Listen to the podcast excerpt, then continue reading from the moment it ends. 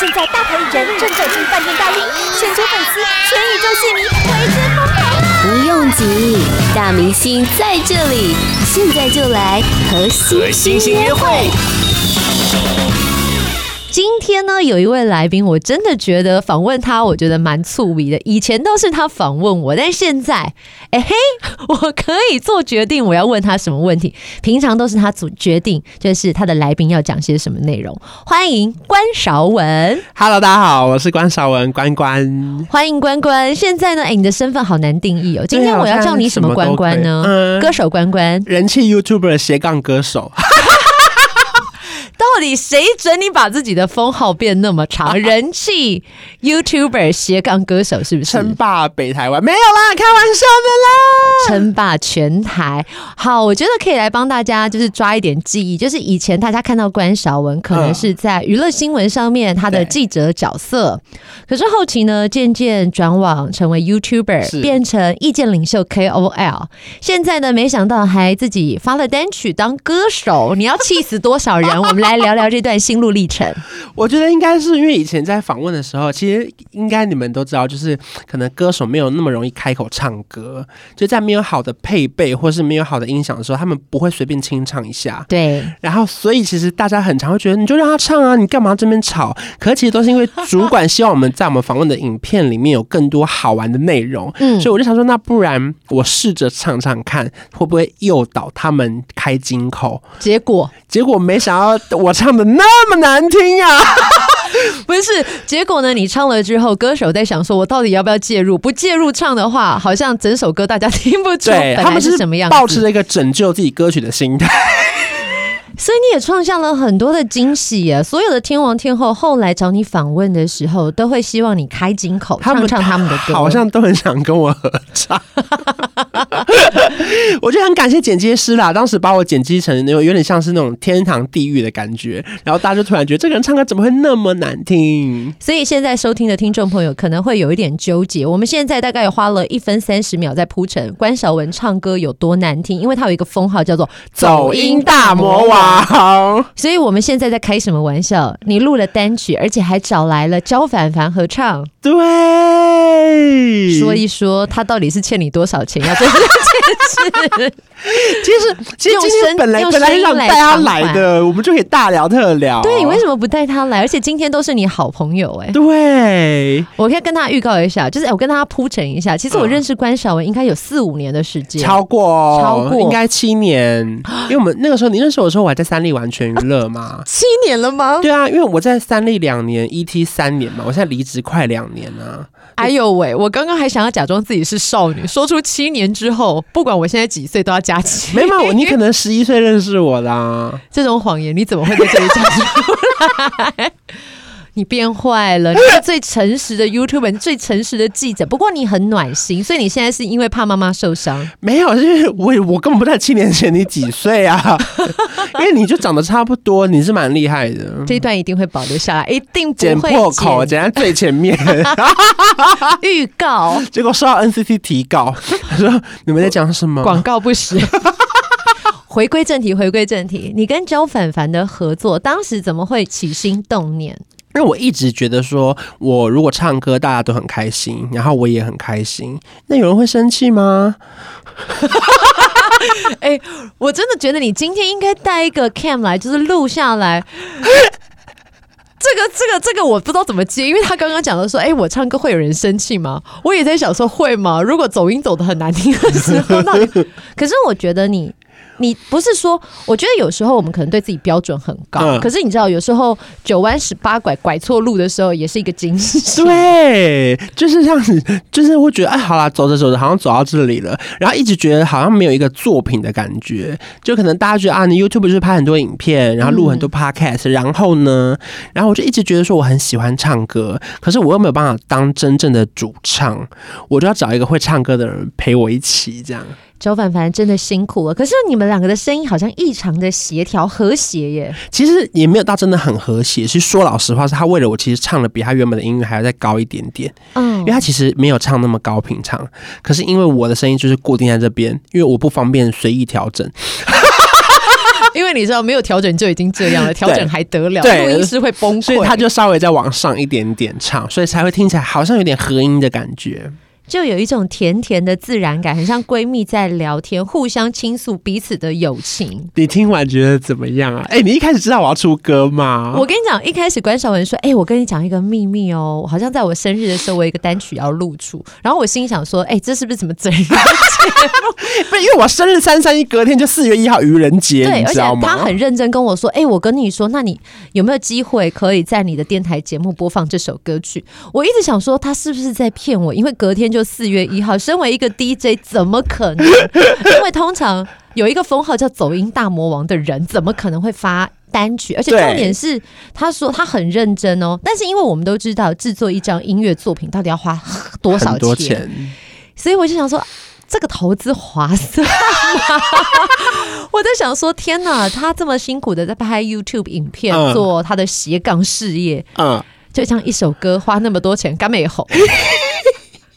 其实他超出了那个预算太多了，我本来不知道要花那么多钱，嗯，可是因为一开始可能歌曲做好了，然后呢 MV 你就不想要乱弄，因为我觉得歌曲我很喜欢。但这歌曲怎么收来的？哦，应该是因为我，因为我想说，你跟创作人说，哎、欸，我要唱歌，哪一位创作人就想说他是量身打造，还是你听到这首歌不错，把它收进来？我跟你讲，这个算是一个缘分，因为呢，这个创作人叫罗凯，然后他其实过去写了非常非常多 YouTuber 的歌曲，嗯，不管是黄氏兄弟、圣结石或是反骨男孩，他们好像都有合作过。然后我在网络上就很喜欢听，我自己很喜欢的年轻人那种洗脑歌，就是听过一遍好像就会唱，很舒服的感觉。然后呢，在有一次音乐机会，我就遇到他本人，然后我就跟他说：“哎，我真的很喜欢你的歌，我想要认识你，我也想唱歌。”他一定想说，这是什么红日本宴？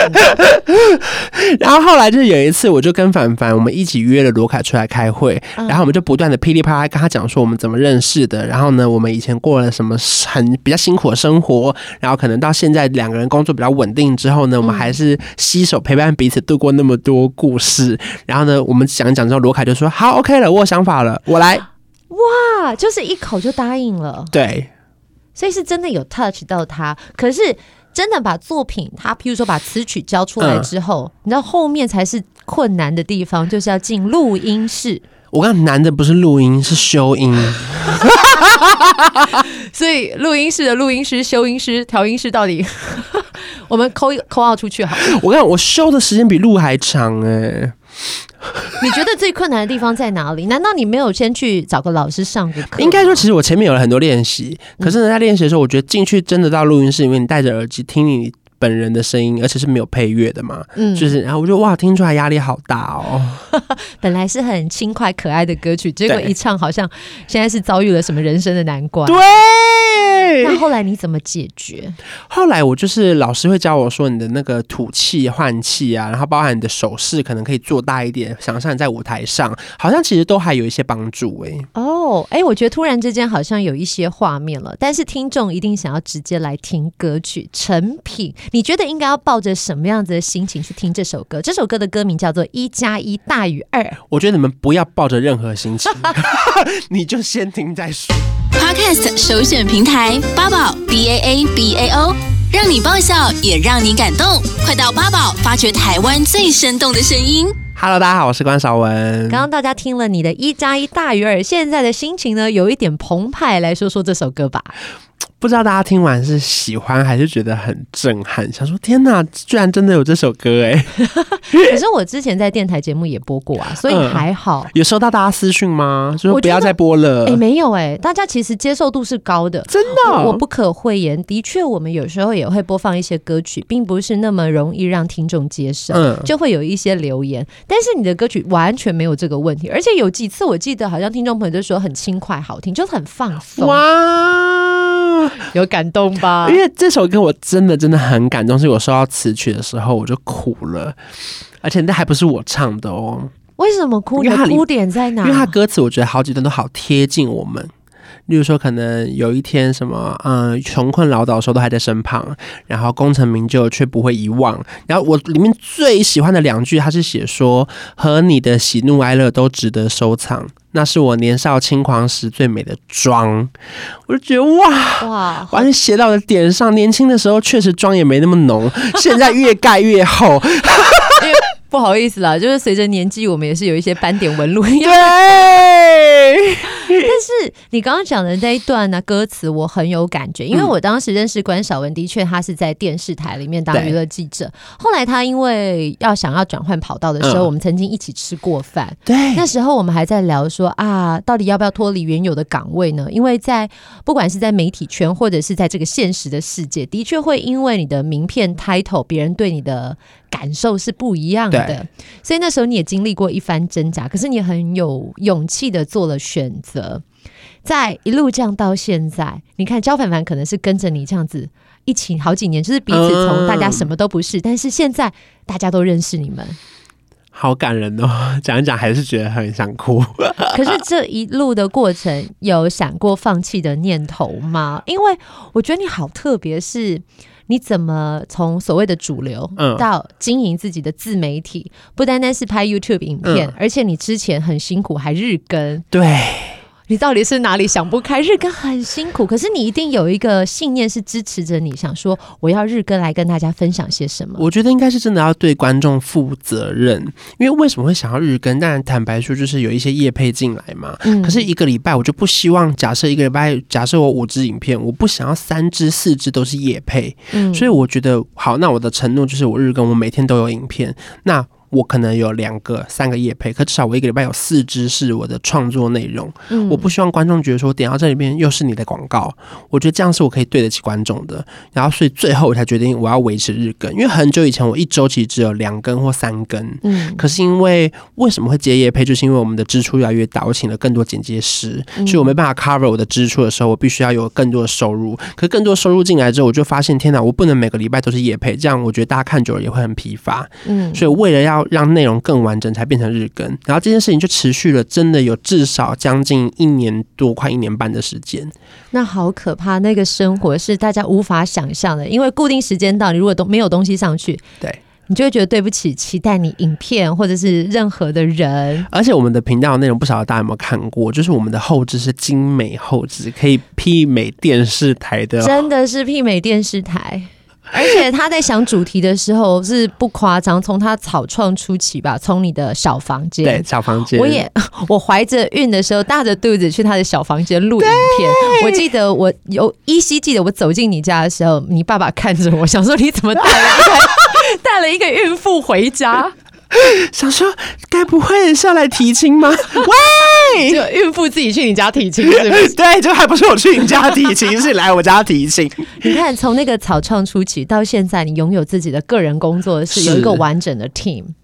你要不要来分享一下这个当中的过程，或者是其实大家都看到你美好的那一面，或者是看到你站在天王天后，好像你有很多的资源，嗯、可是殊不知这些都是你努力来的。我觉得好多事情跟大家想象的可能会不太一样，大家可能说关韶文就可以仿很多大明星啊，嗯、可其实当你做到一定的时候，你会发现，其实，在 YouTube 上面，明星他。并不是所谓流量保证，因为大家可能更爱看的是开箱什么食物，或是走在最前面，或是你访到什么很特殊的职业，嗯、然后我就发现天哪！我以为或是别人以为我有的资源，可能那对你来说根本就其实不是什么资源。嗯，就是即便你真的又访到了什么歌手，可是其实影片有时候没人看，就是没人看。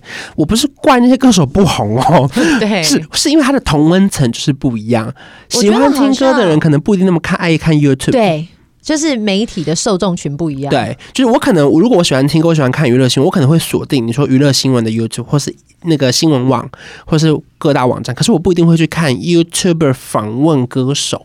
嗯，对。后来我就发现，其实这很不容易，所以我才开始开创不同的系列，包含你说有减肥啊、理财啊，嗯、然后可能有职业访谈啊这样。那大家最喜欢你做哪一个系列？你自己做下来也是觉得最有成就感的？我自己最喜欢的应该是职业访谈，这个好像也是我跟你路过的很多次，对，很深的交集。透过你的职业访谈，让大家也知道 我 DJ 有多辛苦，对不对？那集我收到超多回馈的、欸，哎，然后就超多人说：“天哪，是咖啡糖贤玲吗？”因为他们很记得你的声音，可是有些人不太确定你那么漂亮。你怎么那么会说话？立刻播歌播十次。今天我们这个小时只有关晓文的歌了，因为他们可能知道他觉得好，我很喜欢听这个 DJ 的声音，可是我不一定会去找到他的 IG 或是 Facebook。对，他就是固定这个时间打开，可是超多人就说哦，贤玲本人那么美啊！你为了想播歌无所不没有没有，我就回答说，其实他年纪也不小了。你真的很过分，你！但我跟你讲，只有好朋友才可以开得起这种玩笑。哎，但我真的觉得，像在你的访谈生涯当中，啊、像你刚刚讲的是职业访谈嘛，不过其实你也访问过很多的所谓的名人，超多。每个名人都有属于自己，你知道不可触犯的神圣领域，嗯、你要怎么样一一打破它啊？我觉得一方面就是能不问就不问呐、啊。没有，可是后来其实久了之后，你大概会知道怎么样去切入比较好。例如说，可能好，假设还有一个负面新闻，嗯，可是你必须最近有一个访谈，而且你可能是独家，刚好约到了，那你可能就要想办法跟他经纪人沟通，说我们的报道会怎么走向。那希望你们可以回应我们一些内容，嗯，又或者是我觉得，我觉得可能起手是前辈就会教我们怎么问，就是问他说，哎，最近好像有一些争议，你会不会觉得有点委屈？就是你要先听他怎么讲，那当然后面或许立场大家可能不同，你可以再反问他说，可是有一些人会觉得你怎样怎样怎样，那是不是这个部分你可以针对他再做一点回应？懂，我觉得好像就是先同理他，让他有一个抒发的窗口，因为我觉得有时候面对到争议事情，我们可能很容易用指责的角度，嗯，但你现在是让你说明，或者是我也想听听你怎么看的，对。我觉得这是关晓雯一个很大的魅力。我记得那时候，我真的就是虽然跟他工作上有交集，但是真的要去他家来访问，比如说职业访谈，或者是呃成为母亲的心情，他是一个很容易让人家跟他掏心掏肺的主持人。但是他的主持方式又不是你觉得他是主持人的主持人，我偏聊天呐、啊，他就像是朋友跟你聊天，你就会很容易啪啦啪啦啪啦，什么话都跟他讲。我真的很害怕哪一天他把我们的秘密。所有人的秘密都在他身上，可是他口风很紧。我我好像不太乱讲的，我尽量守住在这里，尽量守住，叫 zip zip your mouth，真的很难呢。当你在这个环境，你知道好多好多讯息的时候，你要怎么找到那个分际？我觉得就是尽量多聊自己的事情吧，也怕不小心脱口而出。因为我自己的事情本身就有点聊不完了，因为我很爱聊天。你什么时候发现你自己那么爱聊天，或者是说，当什么时候开始你发现说，哦，我想去当记者？好像从学生时期吧，因为我超级喜欢看偶像剧跟听歌，然后就觉得说好酷哦。然后每次去参加签唱会啊，不是都会有大批的那个媒体挡在前面吗？我就觉得说 天哪，我要成为挡在那边的那个人。我就知 我就知道，我我跟你讲，他不是说我要去前面访问艺人，不，我是要站在前面挡住大家的人。成功了，没有啦。关韶文，你好，关晓雯本人真的很高大，对，我直接挡住，我为此还胖到一百三十七公斤，看我能当几个是几个。但是你他是一个非常有毅力的人，你可以从他的频道上面看到减肥啊、嗯、健身的画面，你就知道他是有毅力去完成自己想设定的目标。对啊，帮自己设定目标就可以慢慢达成这样。所以当你成为记者，因为你也念广电，对。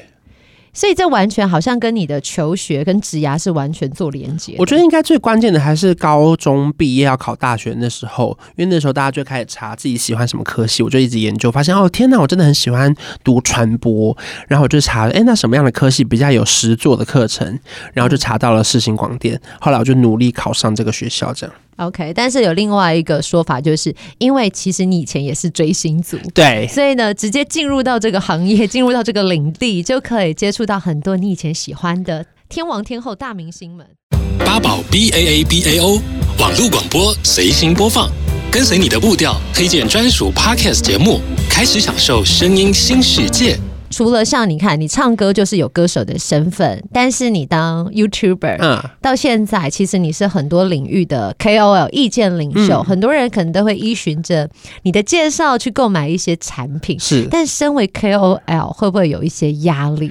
大家不知道有没有熟悉 KOL 这三个字到底什么意思？说文解字，Key Opinion Leader，嗯，就是关键意见领袖的意思，大概是这样。它是从国外传进来的一个单字啦。然后你说的指教是包含负评吗？还是正评？因为我记得之前在看你的 YouTube 频道的时候，因为像你说嘛，有些时候因为你日更，或者是有一些赞助进来，嗯。我们必须要能够营运下去，这些业配就必须的重要。可是常常会有网友告诉你说：“你在业配我就不看了，或者是你在分享什么东西我就不看了。”嗯，你知道会有很多的压力四面八方而来。我觉得有时候观众很奇妙，因为像例如说，可能我跟另外一个朋友叫做秋叶，一个地勤，嗯，然后呢，我们其实有业配了一个是项链，可那个影片呢，就是跑的普普通通，也没有超好，可是也没有超不好，大家就看了就忘了，觉得啊这个是业配。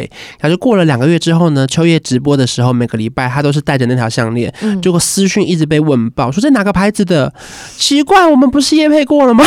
就是我觉得大家好像对于听到夜配这两个字就会敬而远之，说我不要看，我不要，我不看。可是我平常戴在身上的时候，你又狂问。对耶，很对对这个很奇妙，就是你把它 hashtag 或者是标签出来的时候，大家就会觉得说，哎，你这个不是你的日常，你这个一定是有收钱，所以才 tag 他们。对，殊不知是因为我们被问爆，我们不想你的问爆灌爆了我的形象，啊、我直接打出来，你就可以按图索骥。对，后来我就觉得说没关系，反正我们就是按照我们很日常的分享，不管是保养啊、生活啊，或是一些补品、饮品，我觉得都好。就是我觉得真的是我们亲身使用过的，才会跟大家推荐。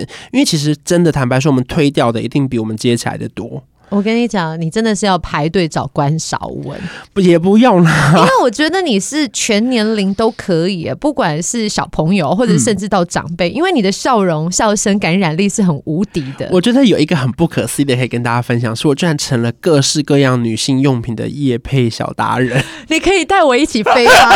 主持人来来来来来，主持人独不成才，哥，你可以带我一起飞。我夜配过那个吴刚圈的胸罩，吴刚圈的胸罩你夜配 你怎么？穿，还有女性的那个私舒摩尔的那个什么那个私密处的保养品，保养品，然后还有那个睡觉的安睡裤，那个超熟睡裤，嗯，然后还有棉条。还有一体卫生棉，还有新的卫生棉。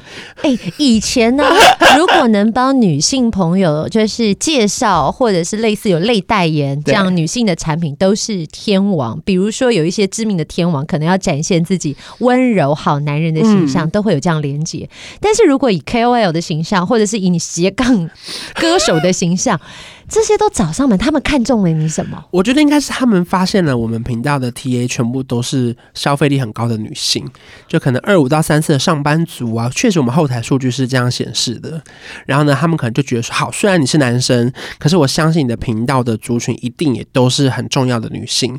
然后呢，例如说，可能我就会找我们的班底女孩来搭配，分享她使用的心得啊，然后呢跟大家推荐这样。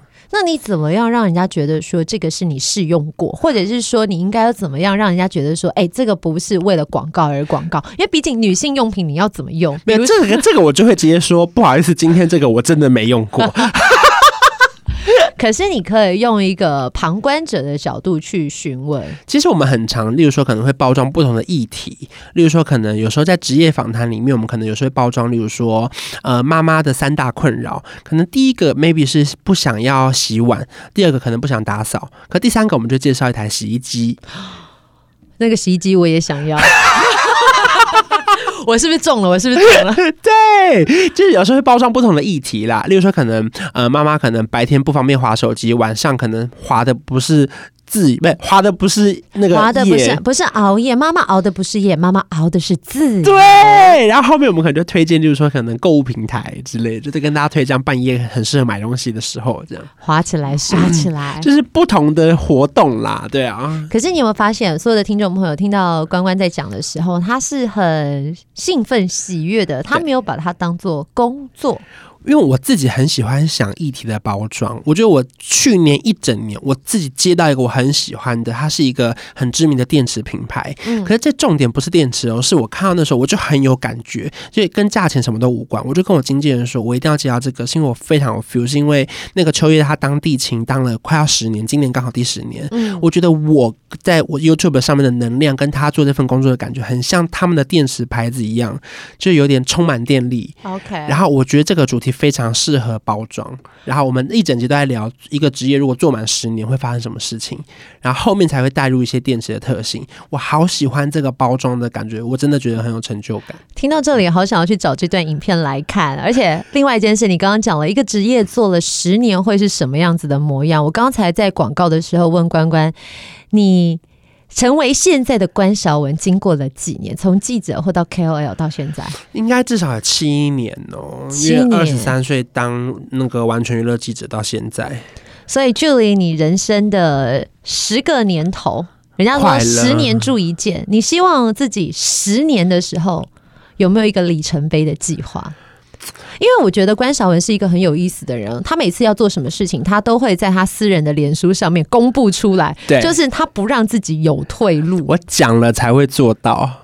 所以我们现在就是逼他讲，然后三年后我们再拿出来看。好啦，最近有一个新计划，我不知道做不做得到。什么计划？有两个啦，一个就是下半年，今年下半年，我希望我可以做回我以前在 ET Today 的直播节目，叫做《明星键盘手》。嗯，因为离开了之后就没有直播节目了。然后因为去年其实跟鬼哥有主持一个，可是后来结束了嘛，在那个购物平台。对，然后呢，我就一直想说，好，如果找不到金主，我就自己花钱做。我想要做一个小摄影棚，然后找个两三台摄影机，然后做 AR 的镜面。然后希望明星还是可以回来访问，就是我很喜欢访明星，可是因为 YouTube 有一些限制，例如说影片剪辑我太耗费精力了，嗯，而且有时候你要上什么字卡，有的没的，甚至有一些明星的经纪人管很多，就是影片一改再改，会消耗我们 YouTube 的能力。而且其实有时候真的在一改再改的过程当中，其实本来的惊喜都不见了。对，所以我就很想做回直播，是因为我觉得直播很 real。因为直播播了就没有办法回头。没错，我档案就不会删了。我也好喜欢做直播，直播就是出去就出去了，那就是最真实的反应。那最近有在找，甚至想要自己做一个小棚这样。OK，做拥有一个专属的直播节目，对，而且是自己做的。自己做。然后第二个是比较荒唐一点点。你还有什么事情不叫荒唐的？因为我跟你讲，歌手还不荒唐。当了歌手就是觉得好像很励志。然后我那天就突然就想说：天哪，我这么喜欢做励志的事情，还有什么更励志？我就希望说，我三十二岁如果出一本六块记的写真书，哇，你觉得我做得到吗？哎、欸，我我现在有两个很尴尬的状态是，我觉得你做得到，可是我不见得想要看你六块肌。你想看我的马甲线吗？我跟你说，我上一次看那个马那个男生那叫人鱼线，嗯、我好像是陈世安还是谢家。你老公没有？我老公没有，他只有鮪鱼肚。哎呀，怎么办呢？我觉得六块肌这个，如果是可以让身形变好，或者是让身体健，就是让身体素质变好，我觉得你可以尝试。但是要不要拍成写真集这件事情，我觉得可以思考。我先讲讲看，如果你们听到的话，你们再私讯我，你们抗议也可以，或是想看也可以，我来收集一下这个大数据。好，所以在三十二岁想要完成这件事情，不过你以为这是最荒唐的事情吗？最荒唐的是走音大魔王要办签唱会。你说嘛，还有什么事情就是不够荒唐？你说本来其实没有要办了，因为我、欸、我这样是不是很失礼？在歌手面前说你要办签唱会很荒唐？不会啊，我整个宣传其实是这样荒腔走板的、啊，每一个人都是抱着这个心情跟我聊天，我好喜欢这种感觉。来来来，你什么时候要办签唱会？六月六号我们会在高雄的星光三月的左营站，在高雄左营那边办签唱会，就高铁一出来的那个星光三月的里面。OK，当你知道要办签唱会，这个是你自己计划的吗？没没没，因为我们从头到尾就是标榜已经没钱了。哎、欸，你看多诚实啊！然后没钱了，因为我后来发现，其实台北办签唱会其实很贵，场租就是随便场租，然后音响，然后先不管主持人能不能找到熟悉都太贵了。嗯、然后后来我们有一天在我们的 MV 上线的一个礼拜内，就收到一封来自高雄星光三月的幼柔，他这个工作人员叫幼柔，他就是一个一般的工作人员，他就是 那。欸对不起，对不起，他可能很重要。会演示英雄的工作人员 不是一般的工作人员。我的意思就是说，他不是一个有权有势的大主管的意思。因为我刚刚形容错误，我刚我刚刚不是说他很一般。下跪，我，怕对，抱歉抱歉，我怕他。对，我的意思是说，他不是一个大主管，说哦，我来我要就可以办。他是透过层层关卡，他想要帮我们举办这件事情，他就写信来说，我真的很喜欢你们的歌。然后他在任职在星光三月，他希望有机会的话，可不可以邀请我们去举办签唱会？所以这件事就成了，而且很快的就在下个月六月六号下午几点还不确定，大家都要来锁定我的粉丝团。那你自己会为了这个签唱会做什么样子的准备呢？因为毕竟你刚刚夸下海口说要六块肌在三十二岁，我想那个还有一点时间。但签唱会总是要有一些爆点，以往你当记者去参加签唱会没有爆点，记者会生气耶。可是因为我们这个签唱会就是主张不发媒体，以免他们听到我唱现场。所以我跟你讲，你媒体你也不用来，就是哎、欸，歌迷来就好，我，我们发稿就好。对对，我们发稿就好，就是我们会发稿，然后媒体不用来现场，所以我就主打这个部分。所以呢，如果你现在听到这段觉得很荒唐，你想来看看的话，我们我们欢迎，我们就会让你见识现场到底有没有多精彩。对对对对对，不好意思再说话，就是你单纯想见证的话，你就来；可是如果你没有要见证，没关系，那你就不用来。那现在目前有没有什么惊喜会呈现给大家呢？目前的话，因为最大的惊喜就是我会唱现场。OK，拭目以待，或许可能邀请粉丝上来跳手势舞吧之类的，还在规划啦。OK，请大家呢就是锁定一下，不管是关韶文他的 IG 啊，或 Facebook、YouTube 频道，还有 Podcast，他到底有多忙？所以我节目就是到底要介绍你多少个？我太多，大家随意来，你想听哪个就听哪个。因为 Podcast 我也开了一个新单元，叫做“负能量周记”，大家也可以听听看。大家可能会想说，他这么豪迈笑声的人，怎么会有负能量啊？听了你就知道了。是，今天非常谢谢关小文来到好事音乐 SPA，也希望有机会我可以去你的影片当路人走过去。好，再来玩，再来玩。也欢迎各个干爹干妈来找我们。好，快点找我们。谢谢关小文，谢谢，拜拜。Podcast 首选平台八宝 B A A B A O，让你爆笑也让你感动，快到八宝发掘台湾最生动的声音。